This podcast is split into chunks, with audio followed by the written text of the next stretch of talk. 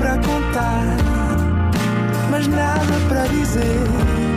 Era contigo que queria estar, era sem ti que queria viver. Tu complicavas o pequeno prazer. Olá, sejam bem-vindos a mais um Nada de Mais. Comigo hoje tenho um excelente convidado, Filipe Keil. Olá, Olá a todos. tudo bem? Está tudo, vai-se andando. Comigo também, obrigado por perguntares. Também está tudo bem contigo?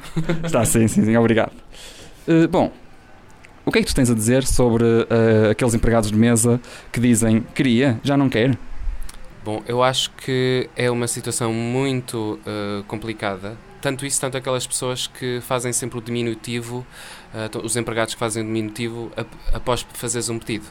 Que é do género, quero uma sopa, quero uma sopa e quero uma massa com não sei o quê. E as pessoas dizem uma sopinha e uma massinha, não é?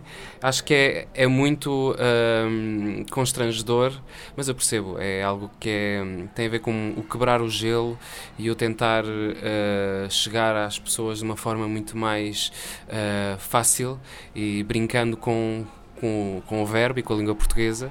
que Acho que é isso que, é- que, a- que acaba por acontecer, que é estes trocadilhos que a língua portuguesa tem e que permitem e que acabam por ser uma mais-valia para quebrar o gelo com ah, os clientes, neste caso. Muito obrigado e até ao próximo programa. Obrigado, Não foi nada, nada demais.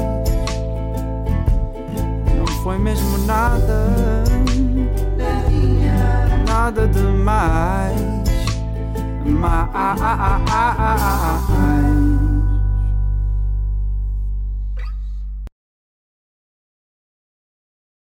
Isto é violência da terceira idade.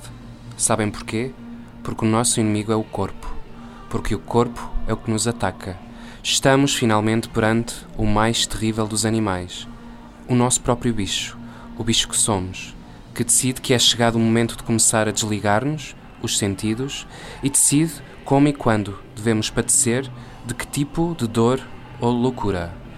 Pois eu, que tenho cem anos e podia quase ser vosso pai, quero dizer-vos que ser-se velho é viver contra o corpo, o estupor do bicho que nós somos e que já não nos suporta mais. A violência na terceira idade.